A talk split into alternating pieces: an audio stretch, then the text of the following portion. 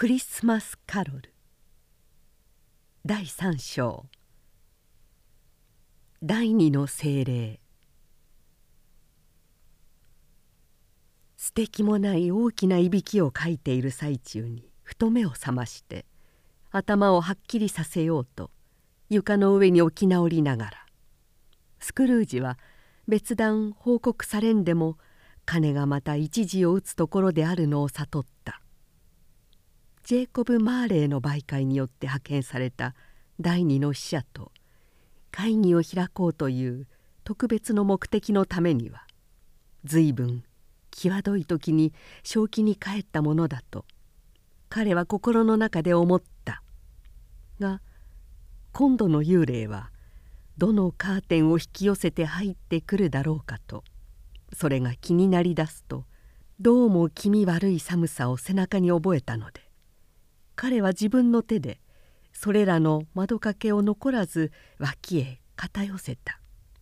それからまた横になって鋭い目を寝台の周囲に放ちながらじっと見張っていた。というのは彼も今度は精霊が出現するその瞬間にこちらから戦いを挑んでやろうと思ったからで不意を打たれておどおどするようになってはたまらないと思ったからである。女才がないということと常にぼんやりしていないということを自慢にしている来楽なこせつかないたちの紳士というものはジカスカというような子供の遊戯から殺人罪に至るまで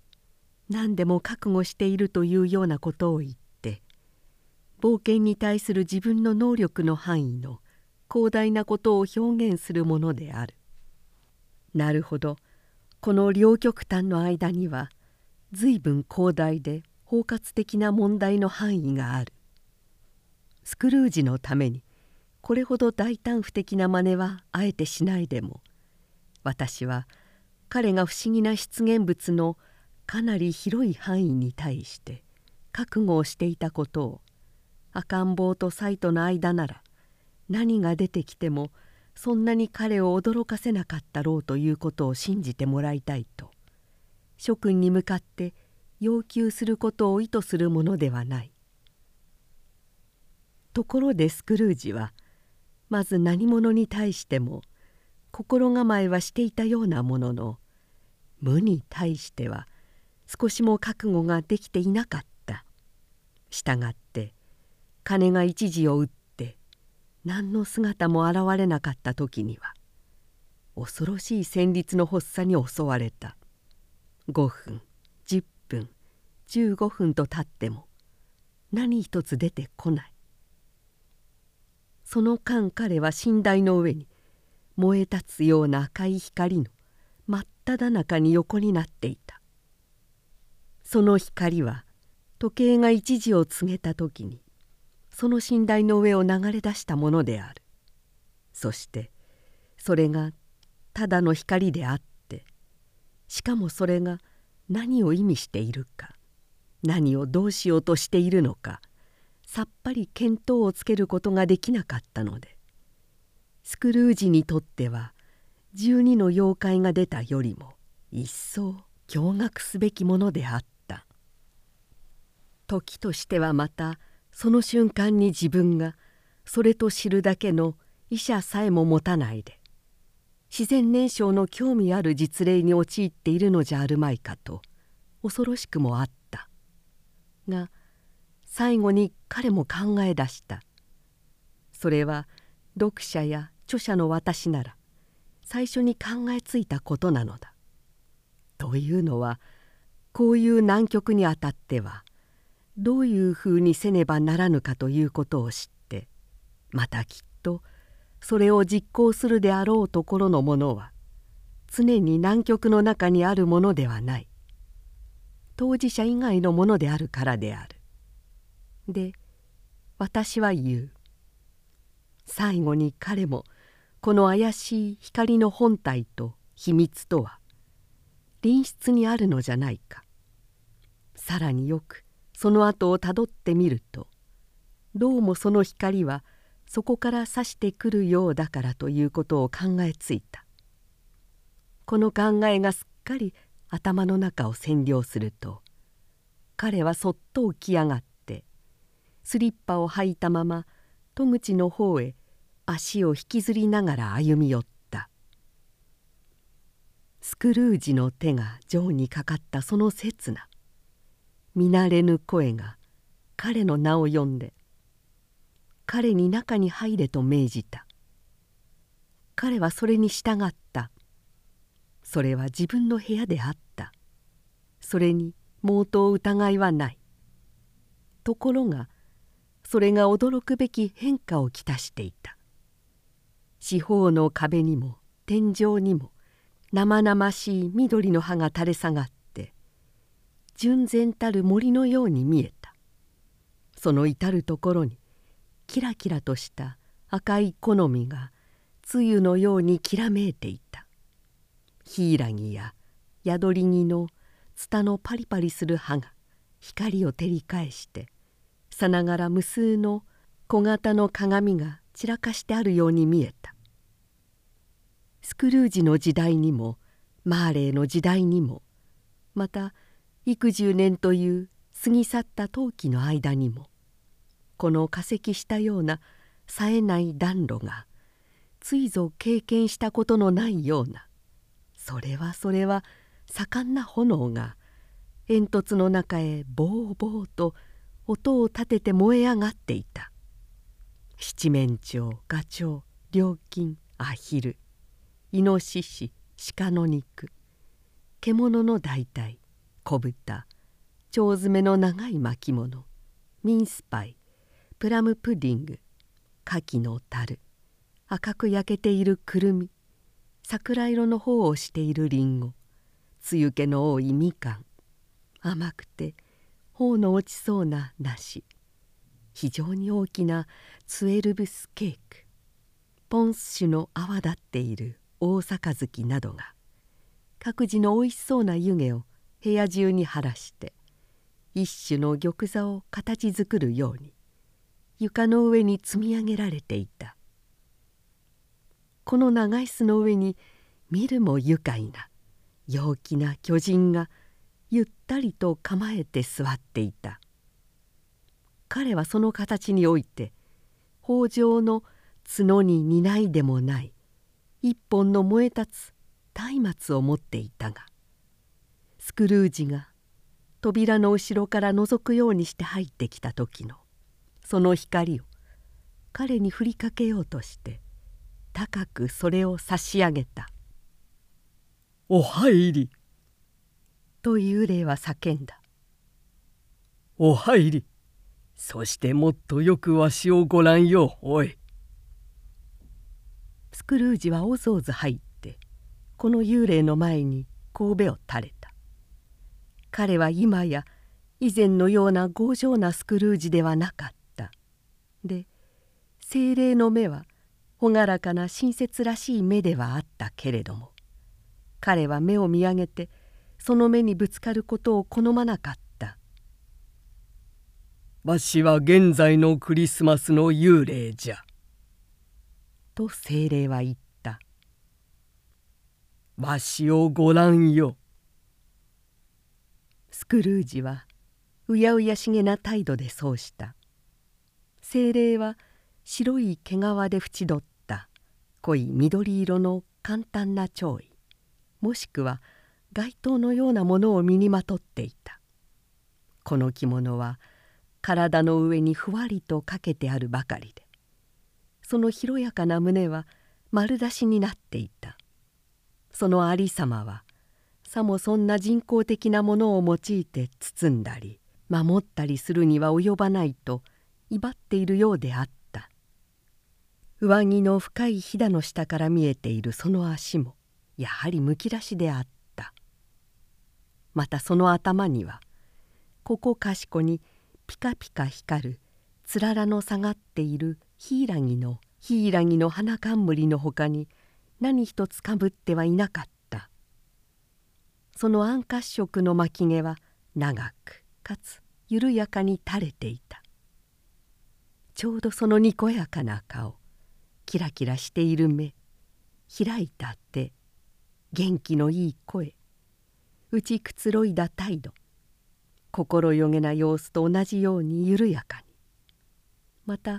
その腰の周りには古風な刀の鞘を巻いていた。がその中に中身はなかったしかもその古い鞘は錆びてボロボロになっていたお前さんはこれまでわしのようなものを見たことがないんだね。と精霊は叫んだ。決してございません。とスクルージはそれに返事をした。わしの一家の若い連中と一緒に歩いたことがなかったかね。若い連中といってもこの近年に生まれたわしの兄さんたちのことを言ってるんだよ。と幽霊は言葉を続けた。そんなことがあったようには覚えませんが。とスクルージは言った。どうも残念ながら一緒に歩いたことはなかったようでございます。ご兄弟がたくさんおありですか精霊殿。1,800人からあるね。と精霊は言った。恐ろしくたくさんのご家族ですね。食わせてゆくにも。とスクルージは口の中でつぶやいた。現在の聖高誕祭の幽霊は立ち上がった。精霊殿。とスクルージは素直に言った「どこへなりともお気の向いたところへ連れてってくださいませ」昨晩は使用ごとなしについていきましたが現に今私の心にしみじみ感じている教訓を学びました。今晩も何か私に教えてくださりますのならどうかそれによって利するところのあるようにしてくださいませ。わしの上着に触ってごらん。スクルージは言われた通りにした。そしてしっかりそれを握った。ヒイラギも宿り木も赤い果実もツタも七面鳥もガチョウも料金もアヒルも鹿やイノシシの肉も獣肉も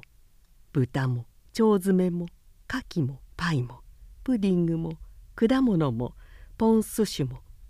瞬く間にことごとく消え失せてしまった。同様に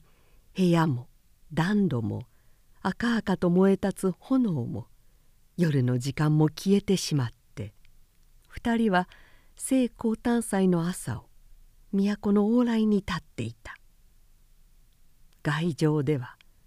人々は各自の住まいの前の宝石の上や屋根の上から雪をこそげ落としながら荒々しいしかし快活な気持ちの悪くない一種の音楽を奏していた。屋根の上から下の往来へバタバタと雪が落ちてきて人工の小さな吹雪となって散乱するのを見るのは男の子にとっては物苦しい喜びであった。屋根の上の滑らかな白い雪の布団と地面の上のやや汚れた雪とに対照して家の正面はかなり黒く窓は一層黒く見えた。地上の雪の降り積もった上川は荷馬車や荷車の重たい車輪にすき返されて深いしわを作っていた。そのしわは幾筋にも大通りの分かれている辻では幾百度となく食い違った上をまた食い違って熱い黄色のぬかるみや凍りついた水の中にどれがどうと見分けのつかない。もつれ合った。深い溝になっていた。空はどんよりしてごく短いまちまちですら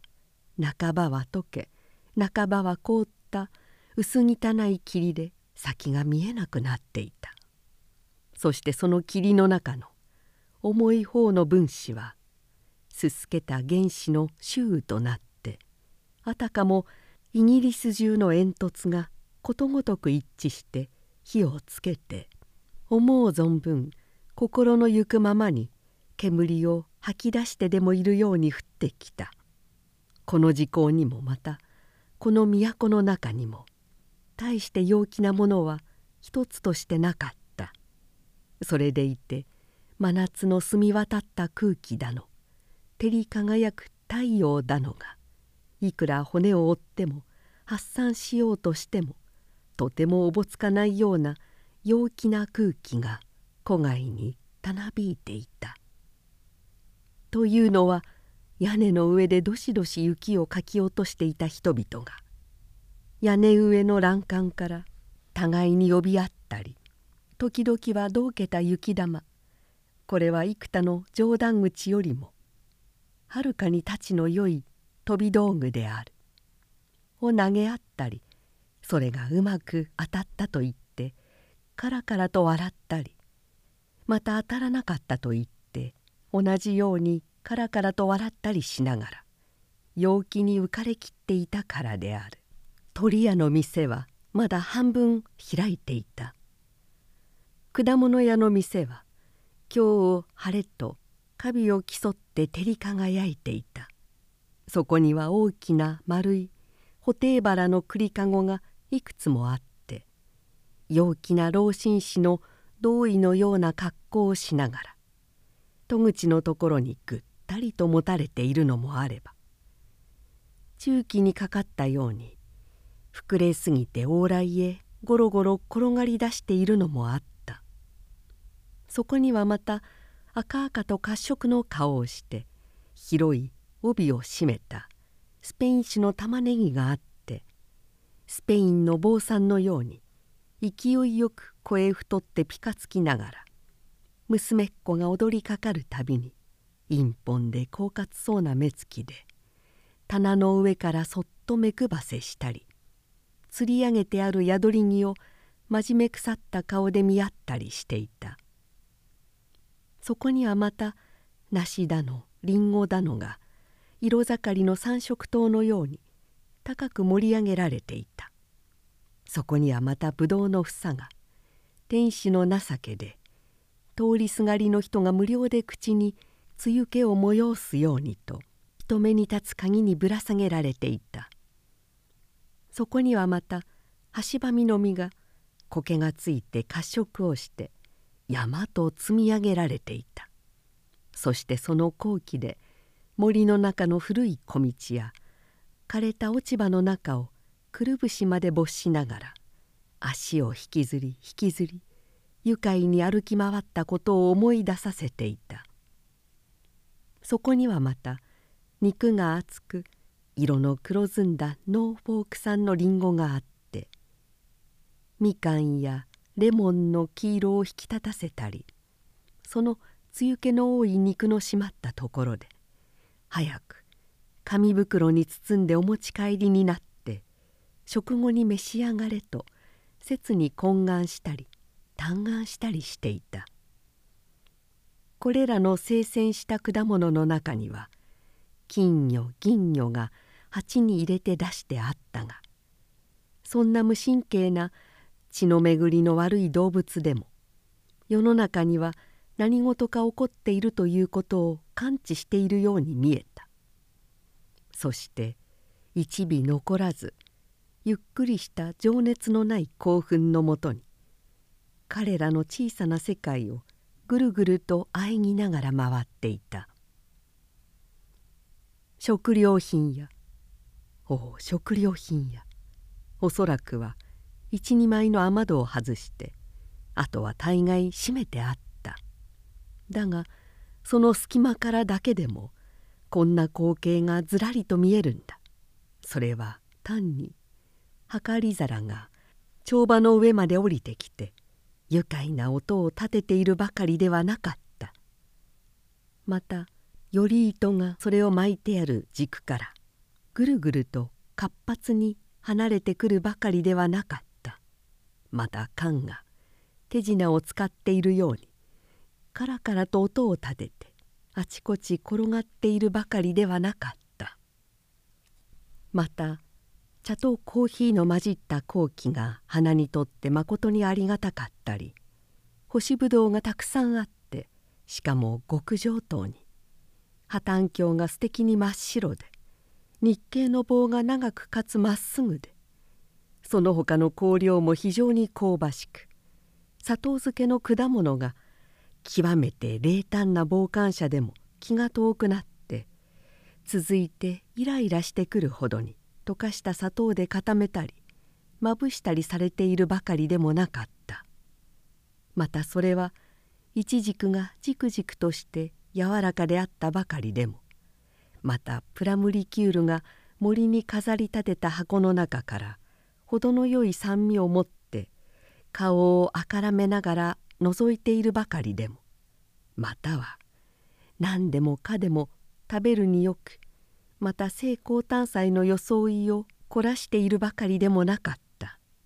それよりもむしろお客が皆この日のうれしい期待に気がせいて夢中になっているのであった。そのために入り口で互いに突き当たって転がったり柳の枝製の籠を乱暴に押しつぶしたり帳場の上に買い物を忘れて帰ったりまたそれを取りに駆け戻ってきたりして同じような間違いを幾度となく極上の機嫌で繰り返しているのであった。同時に食料品屋の主人も店の者も前だれを背中で締め付けている磨き上げた心臓型の留め金は一般の方々に見ていただくためにまたお望みなら聖光誕祭のカラスどもに叩いてもらうために表側にかけた彼ら自身の心臓でございと言わぬばかりに開放的にかつ生き生きと働いていた。が間もなく方々の先頭の鐘は教会や礼拝堂に善男善女を呼び集めた。彼らは晴れ着を着飾って町いっぱいに群がりながらさもさも愉快そうな顔をそろえてぞろぞろと出かけてきた。すると同時にスータの横丁小道名もない隅々から無数の人々が自分たちのごちそうをパン屋の店へ運びながら出てきた。これらの貧しい人々の楽しそうな光景は痛く精霊の御意にかなったと見えて彼はパン屋の入り口にスクルージを自分のそばに引きつけながら立っていたそして彼らがごちそうを持って通るごとに蓋を取って松明からそのごちそうの上に香料を振りかけてやったその松明がまた普通の松明ではなかった。というのは一度か二度ごちそうを運んできた人たちが互いに押し合いへし合いして喧嘩を始めた時彼はその松明から彼らの上に二三滴の水を振りかけてやった。すると彼らはたちまち元通りのいい機嫌になったものだ。彼らはまた何しろ聖光誕祭の日に喧嘩するなんて恥ずかしいこったといったものだ。その通りだとも。全く。その通りだとも。そのうちに金の音は止んだ。そしてパン屋の店も閉じられた。しかしどこのパン屋でもそのかまどの上の雪解けの濡れたところにはそれらのごちそうやその料理の進行に伴うのどかな影がほんのりと現れていたつまりそこではどうやらその石まで料理されているように歩道が湯気を立てていたのであるあなたが松明から振りかけなさいますものには何か特別の香味でもついていますのですか?」とスクルージは尋ねた「あるね俺自身の香味だよ。それが今日のどんなごちそうにでもよく合うのでございますか?」とスクルージは尋ねた。親切に出されるごちそうならどんなごちそうにも合うのじゃ？貧しいごちそうには特に合うんだね。なぜ貧しいごちそうに特に合うのでございますか？そういうごちそうは分けてもそれが入りようじゃからね。精霊殿。とスクルージはちょっと考えた後で言った「私どもの周囲のいろいろな世界のありとあらゆる存在の中であなたがこれらの人々の無邪気な享楽の機会を奪おうとしていられるということは私はどうも不思議でなりませんよ。わしがと精霊は叫んだ。7日目ごとにあなたは彼らがごちそうを食べる便宜を奪っておしまいになるんですよ。彼らがとにかくごちそうを食べられるのは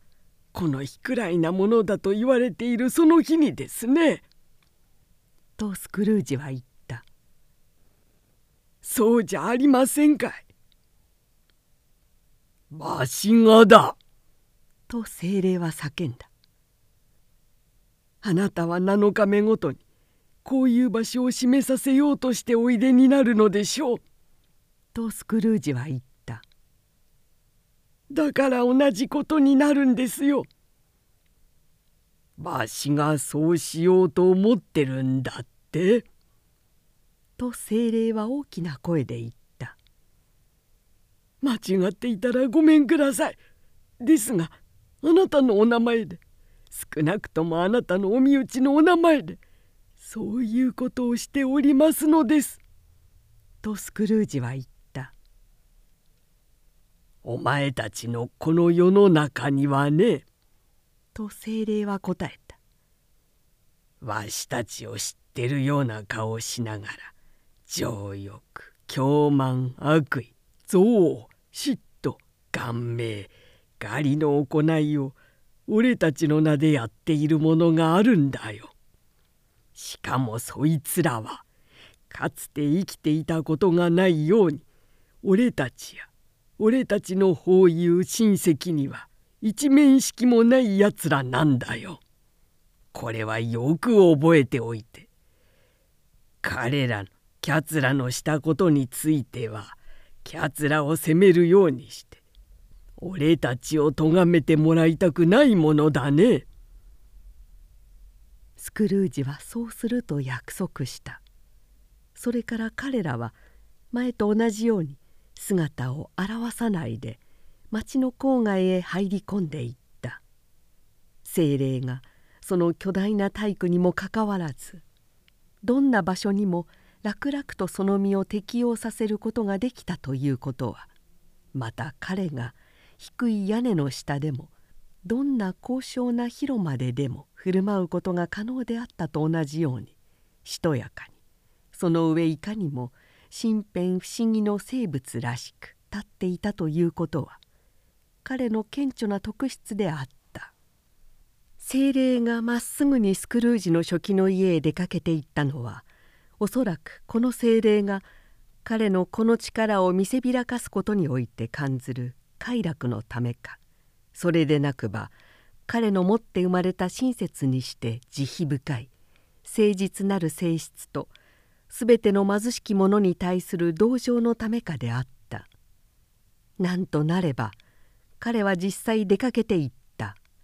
そして自分の着物につかまっているスクルージを一緒に連れて行った。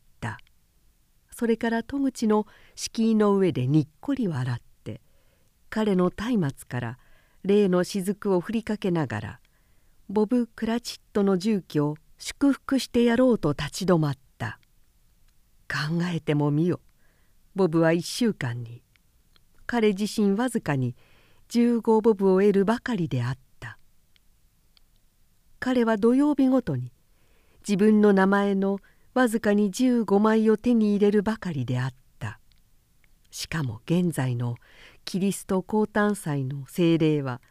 彼のヨマの家を祝福してくれたのであった。その時クラチット夫人すなわちクラチットの細君は二度も裏返しをした着物で粗末ながらにすっかり水黒いをしてしかし安くて6ペンスにしてはよく見えるリボンで華やかに飾り立てて出てきた。そして彼女はこれもまたリボンで飾り立てている。2番目の娘のベリンダ・クラチットに手伝わせてテーブルクロスを広げた。一方では子供のピーター・クラチットがバレエ書の鍋の中にフォークを突っ込んだ。そしておそらく大きなシャツの襟の両端を自分の甲冑に加えながら我ながらいかにも華々しくめかし込んだのに嬉しくなって流行りっ子の集まる公園に出かけて自分の下着を見せたくてたまらなかった。さて2人の一層小さいクラチットたちすなわち男の子と女の子とはパン屋の戸外でガチョウの匂いを嗅いだがそれが自分たちのだと分かったと言ってキャーキャー叫びながら踊り込んできた。そしてこれらの小クラチットたちはサルビアだのネギだのと贅沢な考えに浸りながら食卓の周囲を踊り回ってピーター・クラチット君を口を極めて褒めそやした。その間に彼はノロノロしたバレエ書がしばらく煮えくり返りながら取り出して皮をむいてくれと大きな音を立てて鍋の蓋を叩き出すまで火を吹き起こしていた「それはそうとお前たちの大事なお父さんはどうしたんだろうね」とクラチット夫人は言った「それからお前たちの弟のチビのティムもだよ。それからマーサも。去年のキリスト降誕祭には30分も前に帰ってきていたのにね。マーサが来ましたよお母さん」と言いながら一人の娘がそこに現れた「マーサが来ましたよお母さん」と二人のショークラチットどもは叫んだ「万歳こんなガチョウがあるよマーサ」まあどうしたと言うんだねマーサや。ずいぶん遅かったね。と言いながらクラチット夫人は幾度も彼女に接吻したりかれこれと世話を焼きたがって相手のショールだの帽子だのを代わって取ってやったりした「ゆうべのうちに仕上げなければならない仕事がたくさんあったのよ」と娘は答えた「そして今朝はまたお掃除をしなければならなかったのでねお母さん」ああ来たからにはもう何も言うことはないんだよ。とクラチット夫人は言った。暖炉の上に腰をおかけよ。そしてまずお頭りな。本当によかったね。いけないいけない。お父さんが帰っていらっしゃるところだ。とどこへでも出しゃばりたがる。二人の小さいクラチットどもは怒鳴った「お隠れよマーサ。お隠れよ」マーサは言われるままに隠れた。お父さんの小ボブは襟巻きを房を除いて少なくとも三尺はだらりと下げて時節柄見やすいように次を当てたりブラシをかけたりしたすり切れた服を身につけていた。そしてチビのティムを肩車に乗せて入ってきた。かわいそうなチビのティムよ。彼は小さな下崩をついて鉄の枠で両足を支えていた「えマーサはどこにいるのか?」とボブ・クラチットは辺りを見回しながら叫んだ「まだ来ませんよ」とクラチット夫人は言った「まだ来ない」とボブは今まで元気であったのが急にがっかりしていった。実際彼は教会から帰る道すがらずっとティムの種馬になってぴょんぴょん跳ねながら帰ってきたのであった。キリスト降誕祭だというのにまだ来ないって。マーサはたとえ冗談にもせよ父親が失望しているのを見たくなかった。でまだ早いのに押し入れの戸の陰から出てきた。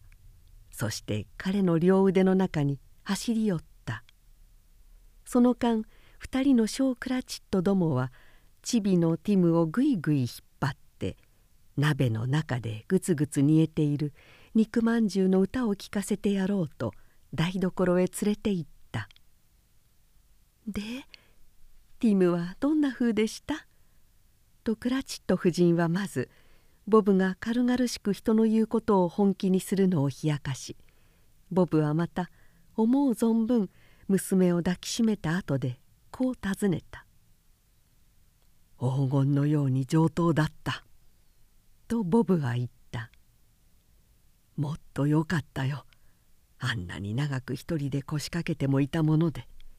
どうやらこう考え込んでしまったんだね。そして誰も今まで聞いたこともないような不思議なことを考えているんだよ。帰り道で私にこう言うんだ。教会の中でみんなが自分を見てくれればいいと思ったなぜなら自分はびっこだし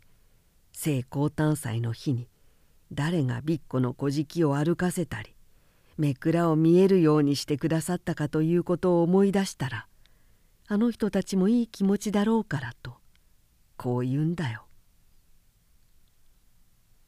皆にこの話をした時ボブの声は震えていたそしてチビのティムもだんだんしっかりして達者になってきたといった時には一層それが震えていた。せわしない小さな下崩れの音が床の上に聞こえた。そして次の言葉がまだ言い出されないうちにチビのティムは彼の兄や姉に守られてもう暖炉のそばの自分の将棋に戻ってきた。その間ボブは袖口をまくり上げてジンとレモンで鉢の中に一種の熱い混ぜ物をこしらえた。そしてそれをぐるぐるかき回してからとろ火で煮るために炉側の棚の上に乗せた。ピーター君と2人のちょこまかしたショークラチットどもはガチョウを取りに出かけたが間もなくそれを持って仰々しい行列を作って帰ってきた。あらゆる鳥の中でガチョウを最も稀有なものと諸君が思われたかもしれないような騒ぎが続いて起こった。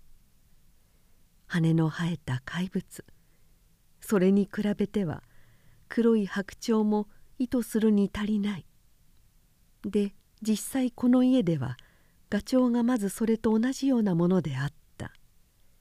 クラチット夫人は肉汁を収集煮立たせた。ピーター君はほとんど信じられないような力でバレー書を突き潰した。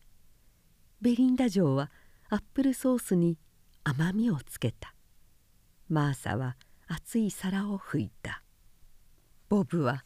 チビのティムを食卓の小さな片隅へ連れて行って自分のそばに腰掛けさした。2人のショークラチットどもはみんなのために椅子を並べた。みんなという中にはもちろん自分たちのことも忘れはしなかった。そして自分の席について見張りをしながら自分たちのよそってもらう順番が来ないうちに早くガチョウが欲しいなぞとがなり立ててはならないと思って口の中にいっぱいにさじを押し込んでいた。とうとうお皿が並べられた。食前のお祈りも済んだ。それからクラチット夫人が大包丁を手に取ってゆるゆるとそれを波一通り見渡しながらガチョウの胸に突き刺そうと身構えた時一座は息を殺してパタリと静かになった。がそれを突き刺した時にはそして長い間待ち焦がれていた詰め物がどっとほとばしり出た時には食卓の周囲から亀裂のつぶやき声が一斉に広がった。そしてチビのティムでさえ2人のショークラチットどもに励まされて自分の小刀の絵で食卓をたたいたり弱々しい声で「万歳」と叫んだりした。こんなガチョウは決してあまりっこがなかった。ボブはこんなガチョウがこれまで料理されたとは思われないなぞと言った。その柔らかさといい好奇といい大きさといい廉価なことといい皆一同の単勝の題目であった。アップルソースと潰したバレーショトで補えば家中残らず食べるのに十分のごちそうであった。まったくクラチット夫人がさも嬉しそうに言った通り彼らはとうとうそれを食べきれなかったのだ。それでも各自は満腹した。分けても小さい者たちは目の上までサルビアやネギに使っていた。ところが今度はベリンダ城が皿を取り替えたのでクラチット夫人は肉まんじゅうを取り上げて持ってこようと一人でその部屋を出て行った。肉まんじゅうを取り出すところを他の者に見られることなぞとても我慢ができなかったほど彼女は神経質になっていたのである。仮にそれが十分火が通っていなかったとしたら取り出す際にそれが壊れでもしたら仮にまた一同の者がガチョウに夢中になっていた間に何人かが裏庭の塀を乗り越えてそれを盗んでいったとしたら想像しただけで2人の小クラチットどもが蒼白になってしまったような家庭である。あらゆる種類の恐怖が想像された。いや素晴らしい湯気だ。肉まんじゅうは鍋から取り出された。洗濯日のような匂いがする。それは布切れであった。互いに隣り合わせた料理屋とカステラ屋の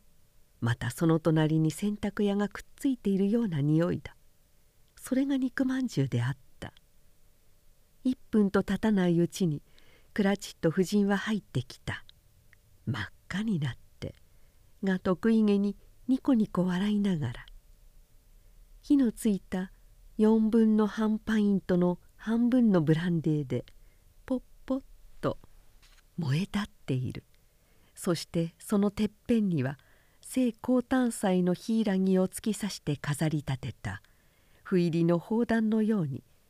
いかにも硬くかつしっかりした肉まんじゅうを持って入ってきた。おお素敵な肉まんじゅうだ。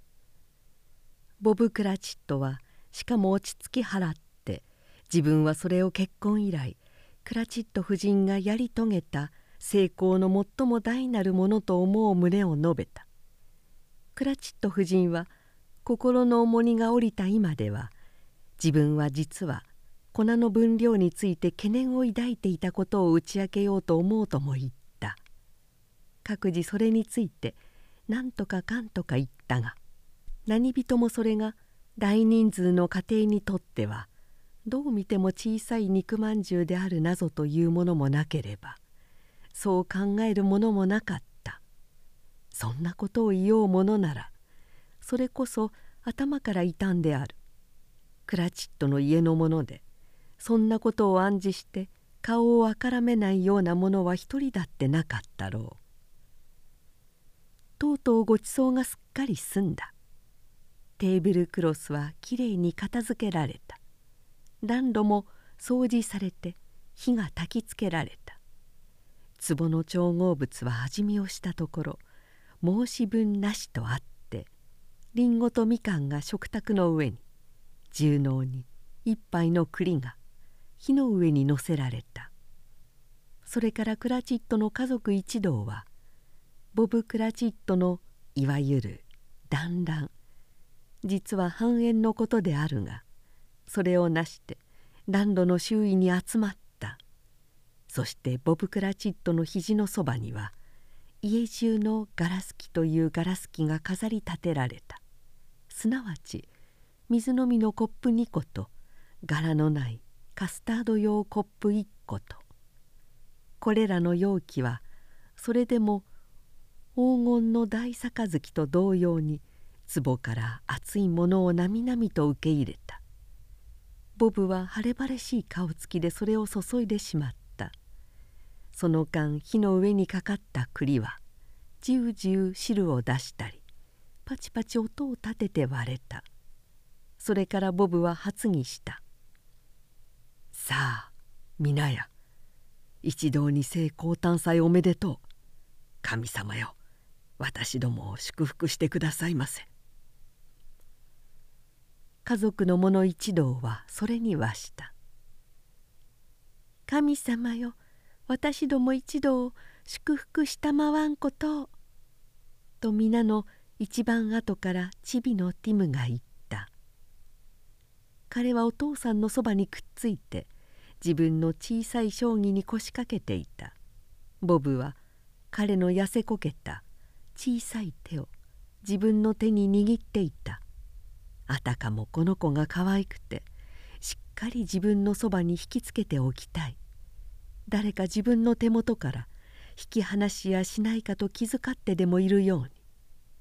「精霊殿」とスクルージは今までに覚えのない興味を感じながら言った「チビのティムは生きていかれるでしょうか?」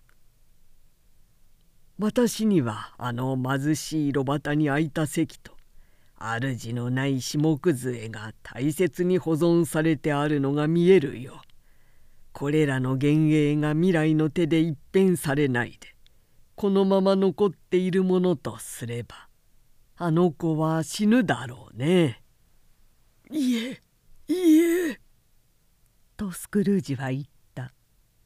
おおいえ親切な精霊殿よあの子は助かると言ってくださいああいう幻影が未来の手で変えられないでそのまま残っているとすれば俺の種族の者たちはこれから先誰もと精霊は答えた。あの子をここに見いださないだろうよ。でそれがどうしたというのだい？あの子が死にそうならいっそ死んだ方がいい。そして過剰な人口を減らした方がいい。スクルージは精霊が自分の言葉を引用したのを聞いて神戸を垂れた。そして後悔と悲嘆の情に圧倒された「人間よ」と精霊は言った。お前の心が石なら仕方ないが少しでも人間らしい心を持っているなら過剰とは何か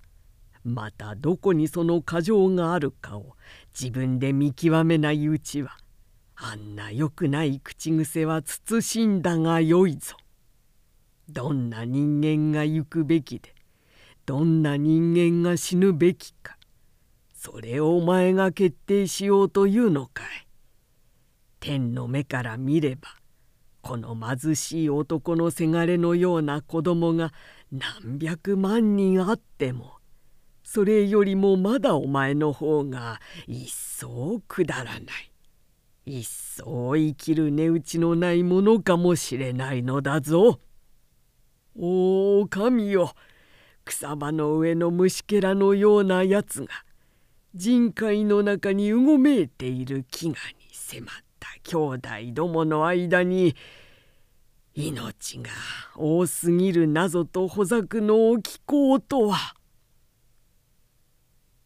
スクルージは精霊の避難の前に神戸を垂れた。そして震えながら地面の上に目を落とした。が自分の名が呼ばれるのを聞くと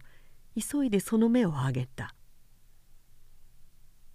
スクルージさん」とボブは言った「今日のごちそうの寄付者であるスクルージさんよ。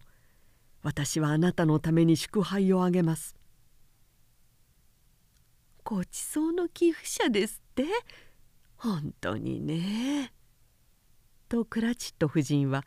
真っ赤になりながら叫んだ。本当にここへでもあの人がやってきてみるがいい。重いさまどくづいてごちそうしてやるんだのにね。あの人のことだから。それでもおいしがって存分食べることでしょうよ。ねえお前。とボブは言った。子供たちがいるじゃないか。それに性高誕祭だよ。確かに性高誕祭に違いありませんわね。と彼女は言った。スクルージさんのような憎たらしい。ケチンボで残酷で情を知らない人のために祝杯をあげてやるんですからあなただってそういう人だとは知っているじゃありませんかロバート。いいえ何人だってあなたほどよくそれを知っているものはありませんわかわいそうに。ねえお前。とボブは穏やかに返事をした。キリスト降誕祭だよ。私もあなたのためにまた今日の良い日のためにあの人の健康を祝いましょうよ。とクラチット夫人は言った。あの人のためじゃないんですよ。彼に寿命を長かれ。成功誕祭おめでとう。新年おめでとう。あの人はさぞ愉快で幸福でしょうよ。きっとね。子供たちは彼女に倣って祝杯をあげた彼らのやったことに真実がこもっていなかったのはこれが初めてであった。チビのティムも一番後から祝杯をあげたが彼は少しもそれに気を留めていなかった。スクルージは実際この一家の食人鬼であった。彼の名が口にされてからというもの一座の上に暗い陰影が投げられた。そしてそれは丸5分間も消えずに残っていた。その影が消えてしまうと彼らはスクルージという毒虫の型がついたという単なる安心からして前よりは10倍も元気にはしゃいだ。ボブ・クラチットはピーター君のために一つの働き口の心当たりがあることやそれが取られたら毎週5シリング半入ることなどを一同の者に話して聞かせた。2人の少年クラチットどもはピーターが実業家になるんだと言って散々に笑った。そしてピーター自身はその幻惑させるような収入を受け取ったら一つ何に投資してやろうかと考え込んででもいるように。カーラーの間から暖炉の火を感慨深く見つめていた。それから婦人小物商のつまらない奉公人であったマーサは自分がどんな種類の仕事をしなければならないかとか一気に何時間働かなければならないかとか明日は休日で一日自宅にいるから明日の朝はゆっくり骨休めをするために朝寝坊をするつもりだとかいうことを話した。また彼女はこの間一人の伯爵夫人と一人の家族様とを見たがその貴公子はちょうどピーターくらいの性格好であったとも話した。ピーターはそれを聞くとたとえ読者がその場に居合わせたとしてももう彼の頭を見ることはできなかったほど自分のカーラーを高く引っ張り上げたものだ。その間栗と壺とは絶えずぐるぐると回されていった。やがて一同はチビのティムが雪の中を旅して歩く迷子のことを歌った歌を歌うのを聞いた。彼は悲しげな小さい声を持っていた。そしてそれを大層上手に歌った。これには別段取り立てて言うほどのことは何もなかった。彼らはもとより立派な家族ではなかった。彼らは右礼にもしていなかった。彼らの靴は水が入らぬどころではなかった。彼らの衣服は乏しかった。ピーターは質屋の内部を知っていたかもしれない。どうも知っているらしかった。けれども彼らは幸福であった。感謝の念に満ちていた。お互いに仲が良かった。そして今日に満足していた。で彼らの姿がぼんやりと淡くなってしかも別れ際に精霊が例の松明から振りかけてやった。高校たる滴りの中に。一層晴れやかに見えた時。スクルージは目を放たず一同のものを見ていった。特にチビのティムを最後まで見ていた。その自分にはもうだんだん暗くなって雪がかなりひどく降ってきた。でスクルージと精霊とが外場を歩いていた時台所や客間やその他あらゆる種類の部屋部屋で音を立てて燃え盛っている暖炉の輝かしさといったらすさまじかった。こちらではちらちらする炎が暖炉の前で十分に焼かれている熱いごちそうの皿や寒気と暗黒とを締め出すために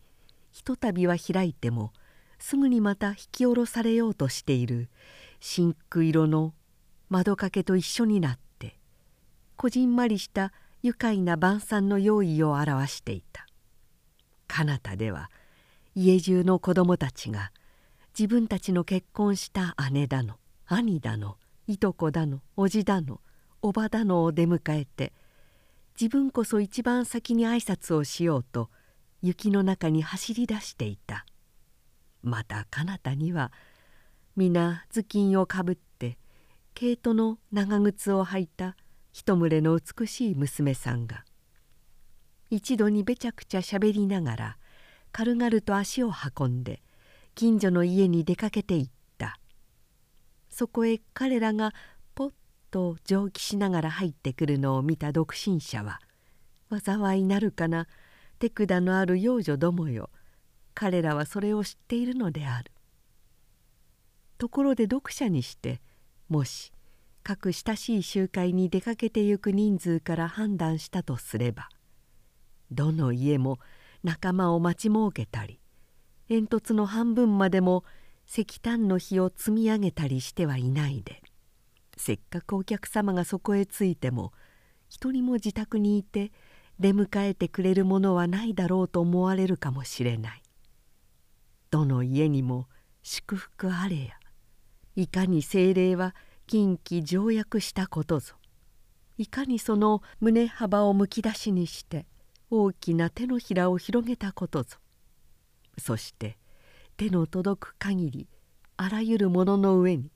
その晴れやかで無害な快楽をその慈悲深い手で振りまきながらふわふわと登っていったことぞ。10日の反転で黄昏時の薄暗い町にポツポツ点を打ちながらかけてゆく天豆腐ですら今宵をどこかで過ごすためにいい着物に変えていたがその天豆腐ですら精霊が通りかかった時には声を立てて笑ったものだ。聖高誕祭のほかに自分の伴侶があろうとは夢にも知らなかったけれどもところで今や精霊から一言の警告もなかったのに突然二人は冬がれた物寂しい沼地の上に立った。そこには巨人の埋葬地ででもあったかのように荒い石の恐ろしく大きな塊がそちこちに転がっていた。水は心のままにどこへでも流れ広がっていた。いや結氷が水を幽閉しておかなかったらきっとそうしていたであろう。苔とハリエニシだと荒い毒々しい雑草のほかには何も生えていなかった。西の方に低く夕日が一筋火のように真っ赤な線を残して消えてしまった。それが一瞬間香爆たる辺りの風物の上に陰惨な目のように赤々とぎらついていたがだんだん低く低くその目をしかめながらやがて真っ暗な夜の濃い暗闇の中に見えなくなってしまった「ここはどういうところでございますか?」とスクルージは尋ねた「甲府どもの住んでいるところだよ。彼らは地の底で働いているのだ」と精霊は返事をした。だが彼らは俺を知っているよ。ごらん一軒の小屋の窓から灯火がさしていた。そしてそれをめがけて二人は足早に進んでいった。泥土や石の壁を突き抜けて真っ赤な火の周りに集まっている。愉快そうな一団の人々を見つけた。非常に年を取った翁とオーナとがその子供たちや孫たちやそれからまたその下のひ孫たちと一緒に祭日の晴れ着に美しく飾り立てていた。その翁は不毛の荒れ地をたけり狂う風の音にとかくけおされがちな声で一同の者に聖光誕祭の歌を歌ってやっていた。それは彼が少年時代のごく古い歌であった。一同の者は時々声をわして歌った。彼らが声を高めるとじいさんもきっと元気が出て声を高めた。が彼らがやめてしまうとじいさんの元気もきっと消沈してしまった。精霊はここに停滞してはいなかった。スクルージをして彼の着衣につかまらせた。そして沼地の上を通過しながらさてどこへ急いだか。海へではないか。そうだ海へ。スクルージは振り返って自分たちの背後に陸の突端を恐ろしげな岩石が連なっているのを見て立然とした。水は自分のすり減らした恐ろしい洞窟の中に逆巻き怒号して教本して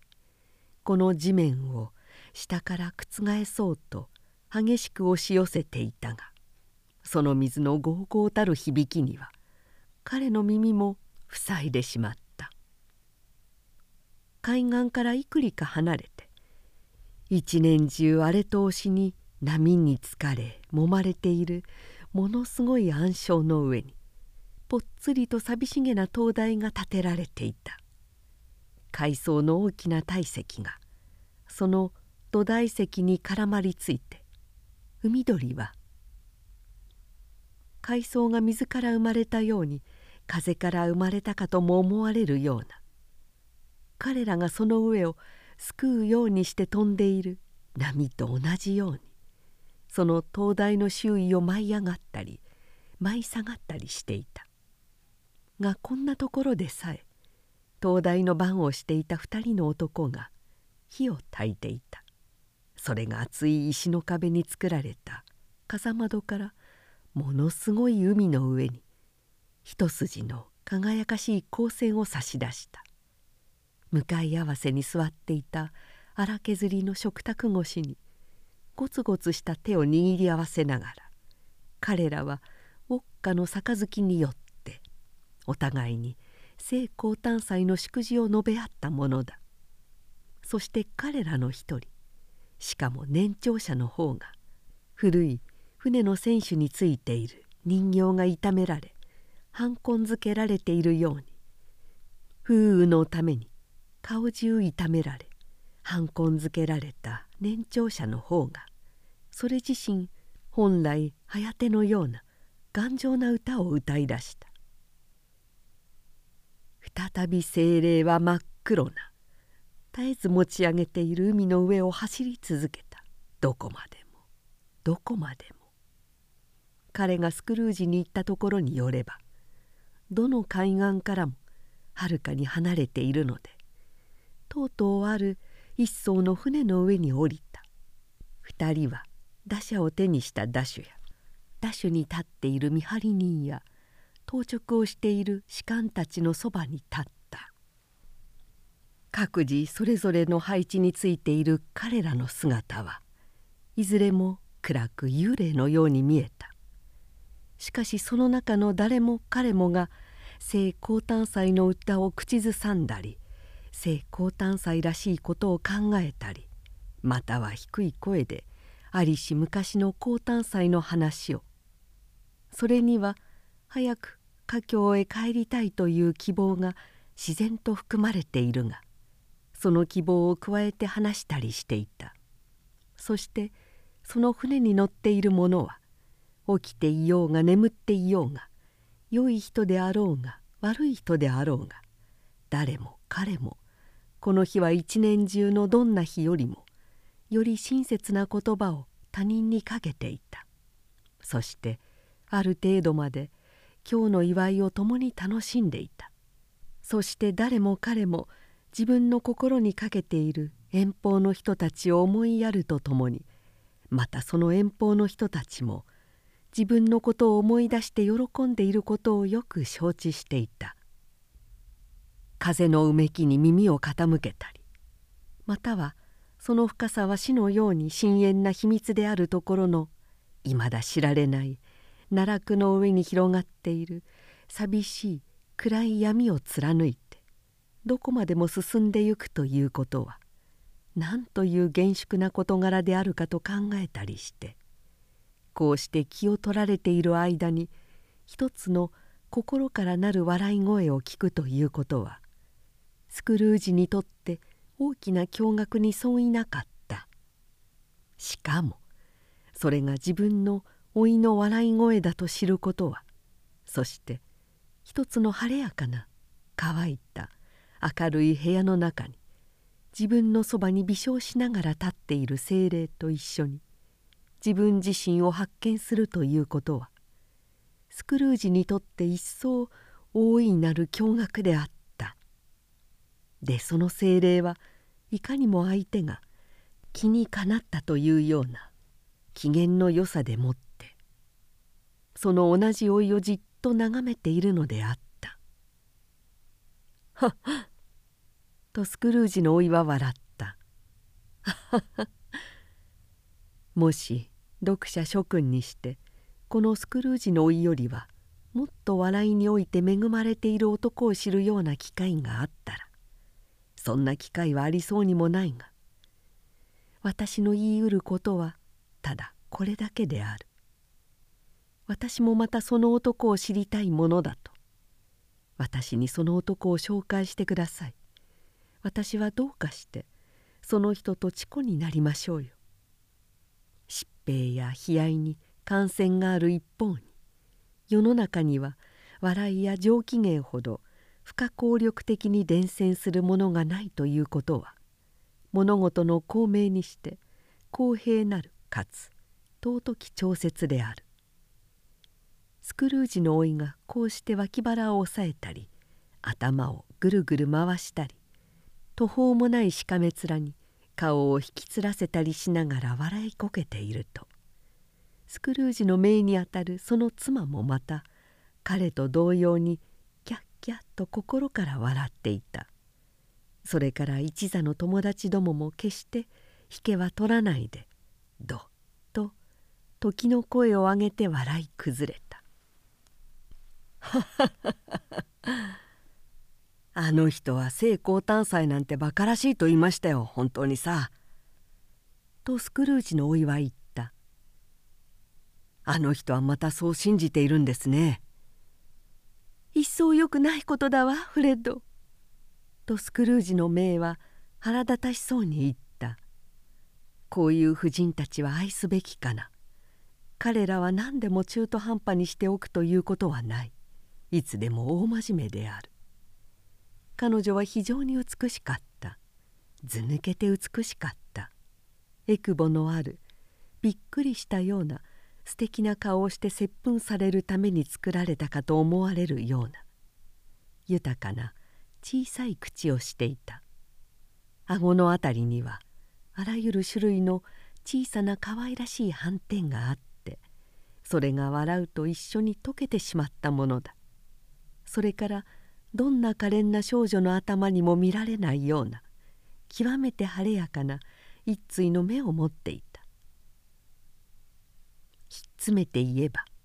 彼女は気をもませるなとでも言いたいような女であった。しかし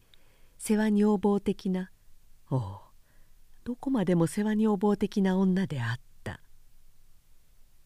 変なおじいさんですよ。とスクルージのおいは言った。それが本当のところでさ。そしてもっと愉快で面白い人であるはずなんだがそうはいかないんですね。ですがあの人の悪いことにはまた一人でにそれだけの報いがあるでしょうから何も私がかれこれあの人を悪く言うことはありませんよ。あの人は大変なお金持ちなのでしょう？ねフレッド。とスクルージの姪は言い出してみた。少なくともあなたは始終私にはそうおっしゃいますわ。それがどうしたというの？とスクルージのおいは言った。あの人の財産はあの人にとって何の役にも立たないのだ。あの人はそれで何らの良いこともしないそれで自分の今治を気持ちよくもしないいやあの人はそれでゆくゆく僕たちをよくしてやろうと そう考えるだけの満足も持たないんだからね私もあの人には我慢できませんわとスクルージの姪は言ったスクルージの姪の姉妹もその他の婦人たちも皆同意見であると言った「いや僕は我慢できるよ」とスクルージのおいは言った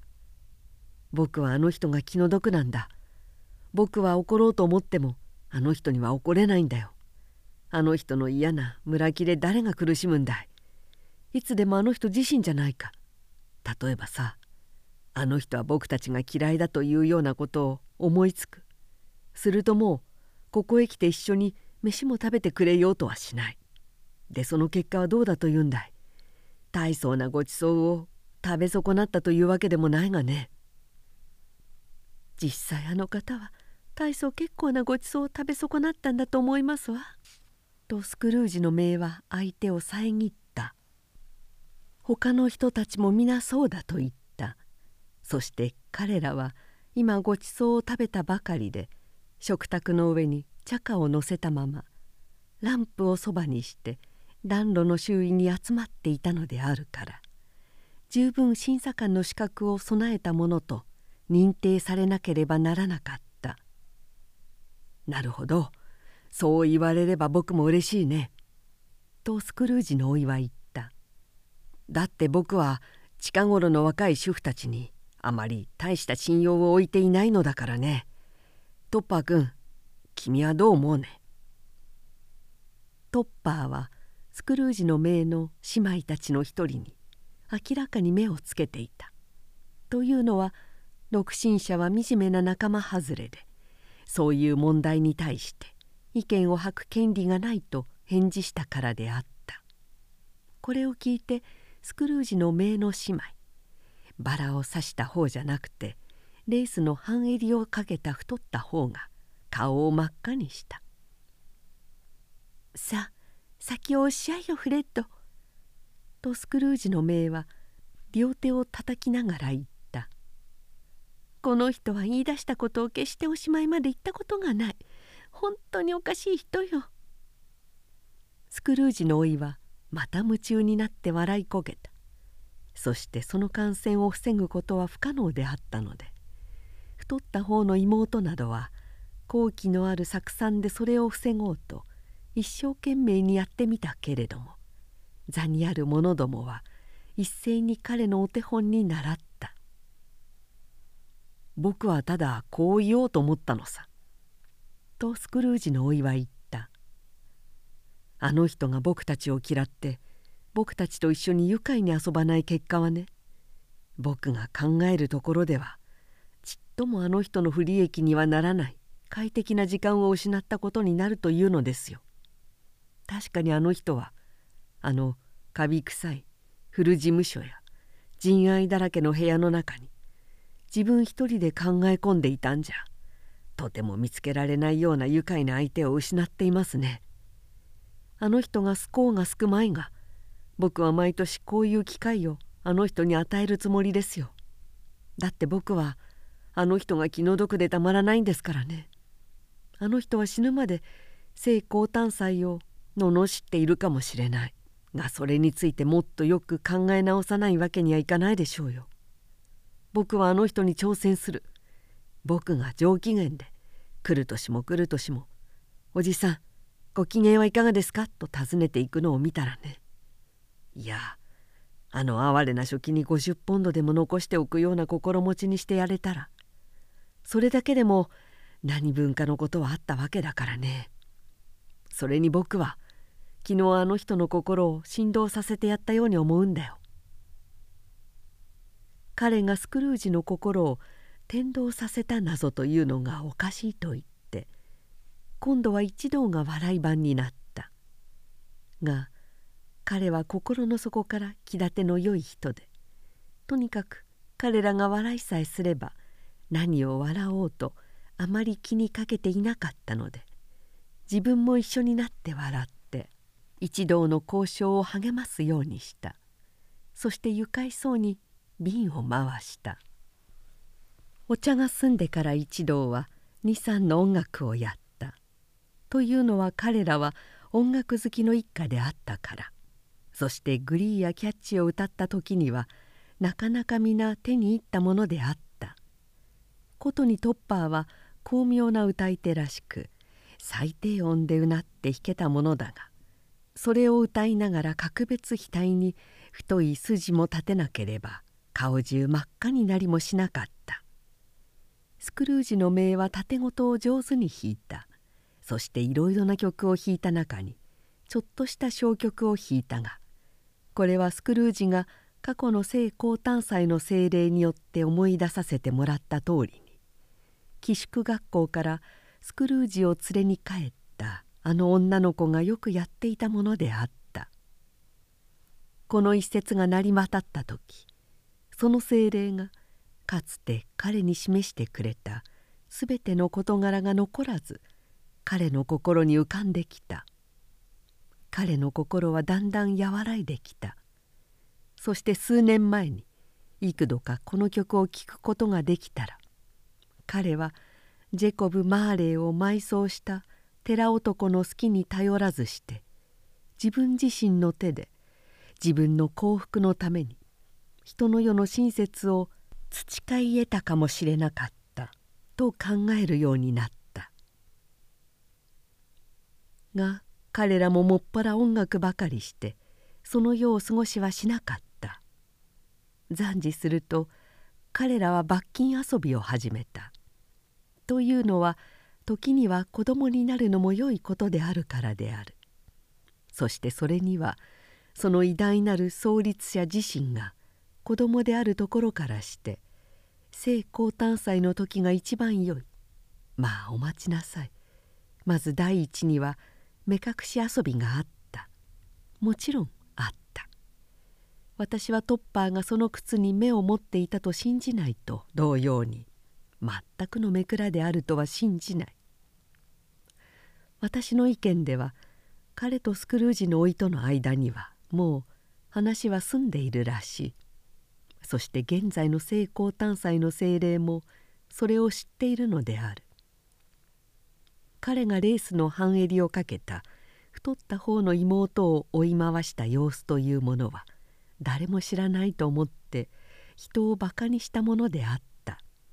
火箸や重能に突き当たったり椅子をひっくり返したりピアノにうっつかったり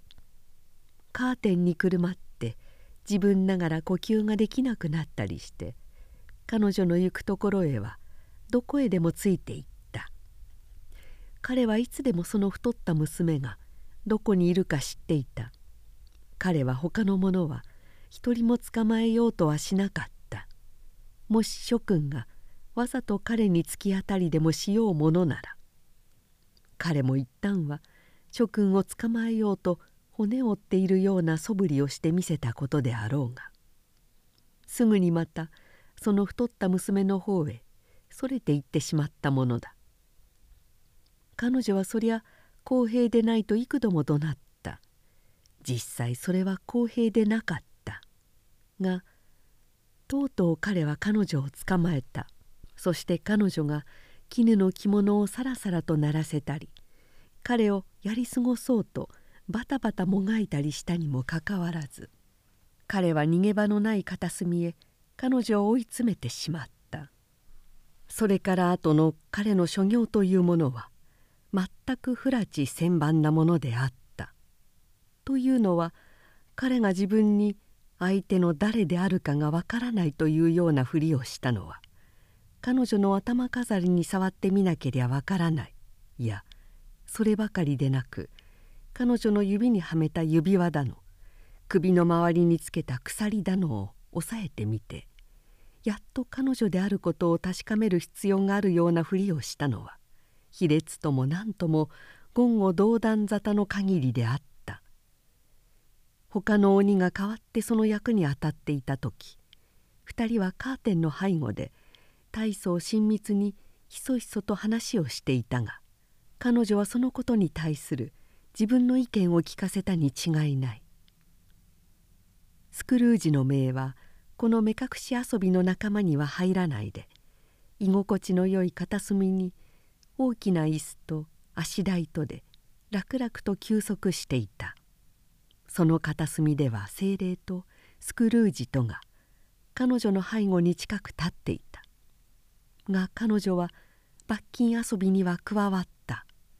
そしてアルファベット26文字残らずを使って自分の愛の文章を見事に組み立てた。同じようにまたどんなにいつどこでの遊びでも彼女は偉大な力を見せた。そして彼女の姉妹たちもトッパーに言わしたら随分敏捷な女どもには違いないがその敏速な女どもを散々に任して引けた。それをまたスクルージの老いは内心喜んで見ていたものだ。若い者年取った者合わせて20人くらいはそこにいたろうが彼らは皆残らずそれをやった。そしてスクルージもまたそれをやった。というのは彼も今行われていることの興味に惹かれて自分の声が彼らの耳に何らの響きも持たないことをすっかり忘れて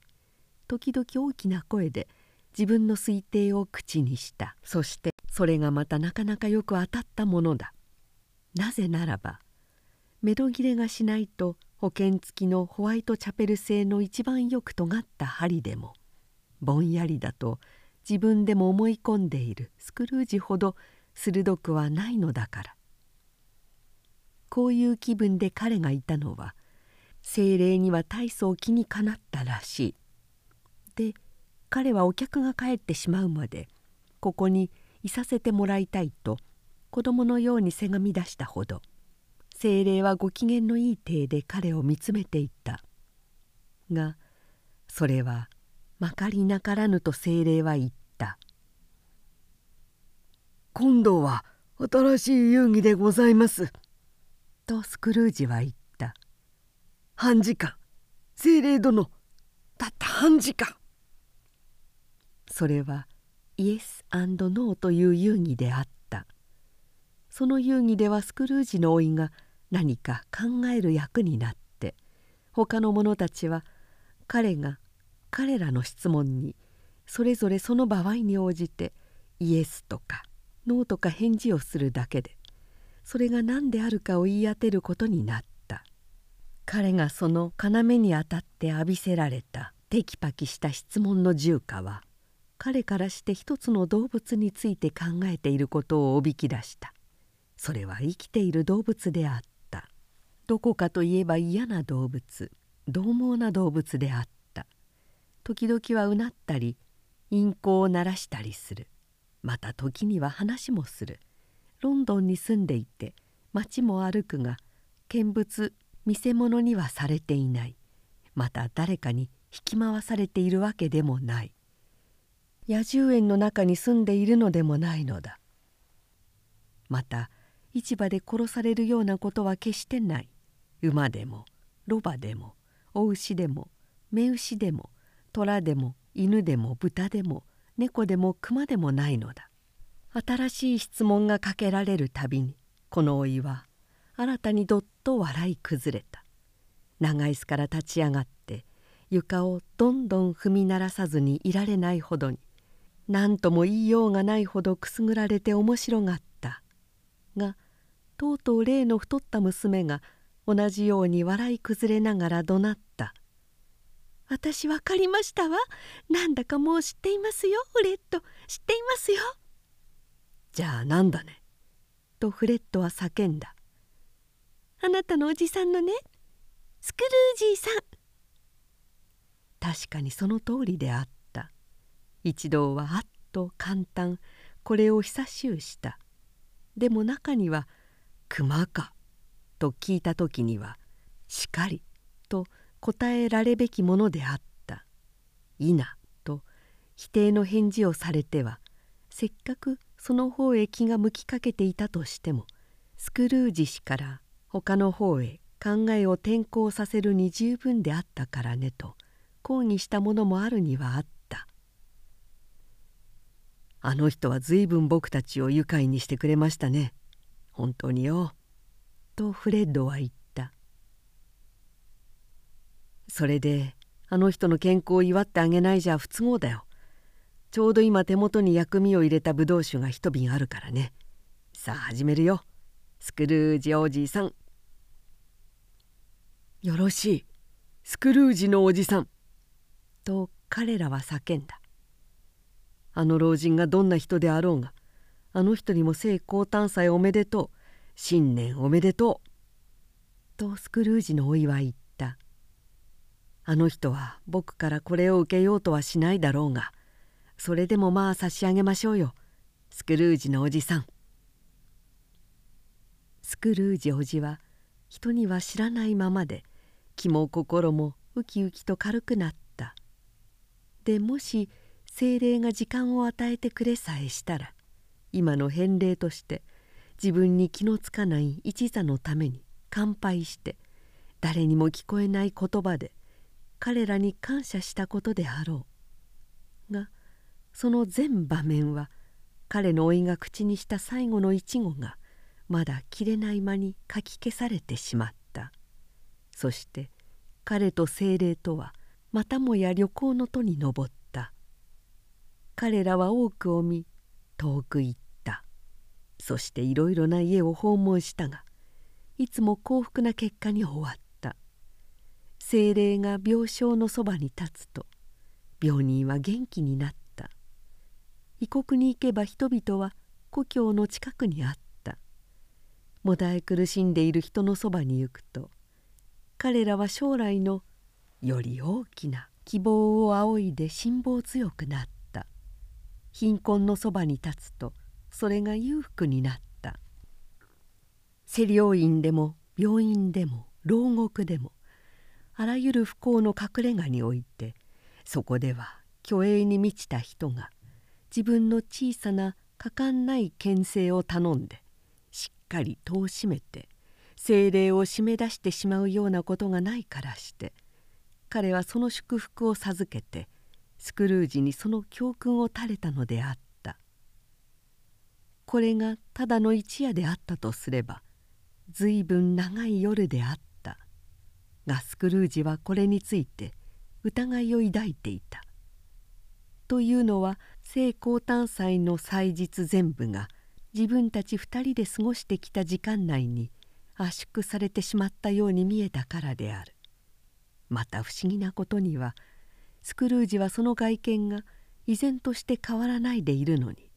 精霊はだんだん年を取った。目に見えて年を取っていった。スクルージはこの変化に気がついていたが決して口に出しては言わなかった。がとうとう子供たちのために開いた十二夜会を出た時に2人は野外に立っていたので彼は精霊を見やりながらその毛髪が真っ白になっているのに気がついた「精霊の寿命はそんなに短いものですか?」とスクルージは尋ねた。この世におけるわしの命はごく短いものさ。と精霊は答えた。今晩おしまいになるんだよ。今晩ですって。とスクルージは叫んだ。今晩の真夜中ごろだよ。お聞き。その時がもう近づいているよ。鐘の音はその瞬間に11時45分を報じていた「こんなことをお尋ねしてもし悪かったなら何卒勘弁してください」とスクルージは精霊の着物を一心に見つめながら言った「それにしても何かへんてこなあなたのお身の一部とは思われないようなものが裾から飛び出しているようでございますね。あれは足ですか？それとも爪ですか？そりゃ爪かもしれないね。これでもその上に肉があるからね。というのが精霊の悲しげな返事であった。これをご覧よ。精霊はその着物のひだの間から二人の子供を取り出した。哀れな卑しげな恐ろしいぞっとするような惨めな者どもであった。二人は精霊の足元にひざまずいてその着物の外側にすがりついた「おいこらこれを見よ。この下を見てごらん」彼らは男の子と女の子であった。黄色く痩せこけてボロボロの服装をした。顔をしかめた。欲が深そうな。しかも自立謙遜してへたばっている。のんびりした若々しさが彼らの顔をはち切れるように太らせて生き生きした色でそれを染めるべきところに老齢のそれのような古ぼけたしわだらけの手がそれをつねったりひねったりしてズタズタに引き裂いていた。天使が玉座についてもよいところに悪魔が潜んで見る者を脅しつけながら睨んでいた。不可思議なる創造のあらゆる神秘を通じて人類のいかなる変化もいかなる堕落もいかなる逆転もそれがいかなる程度のものであってもこの半分も恐ろしい不気味な妖怪を有しなかった。スクルージはぞっとして後ずさりした。こんなふうにして子供を見せられたので彼はきれいなお子さんですと言おうとしたが言葉の方でそんな大それた嘘の仲間入りをするよりはと自分で自分を食い止めてしまった。精霊殿。これはあなたのお子さん方ですか？スクルージはそれ以上言うことができなかった。これは人間の子供たちだよ。と精霊は二人を見下ろしながら言った。彼らは自分たちの父親を訴えながら俺にすがりついているのだこの男児は無知である。この女児は欠乏である。彼ら二人ながらに気をつけよ。彼らの階級のすべてのものを警戒せよ。が特にこの男の子に用心するがいい。この子の額にはもしまだその書いたものが消されずにあるとすれば滅亡とありあり書いてあるからね。それを否定してみるがいい。と精霊は片手を町の方へ伸ばしながら叫んだ。そしてそれを教えてくれる者をそしるがいい。それでなければお前のどうけた目的のためにそれを承認するがいい。そしてそしてそれを一層悪いものにするがいい。そしてその結果を待っているがいい。彼らは避難所も視力も持たないのですか?」とスクルージは叫んだ「監獄はないのかね?」と精霊は彼自身の言った言葉を繰り返しながらこれを最後に彼の方へ振り向いていった「共同受産所はないのかな?」鐘は12時を打った。スクルージは周囲を見回しながら精霊を探したが見当たらなかった。最後の鐘の音が鳴りやんだ時彼は老ジェイコブ・マーレーの予言を思い出した。そして目を上げながら地面に沿って霧のように彼の方へやってくる。着物を着流して頭巾をかぶった厳かな幻影を見た。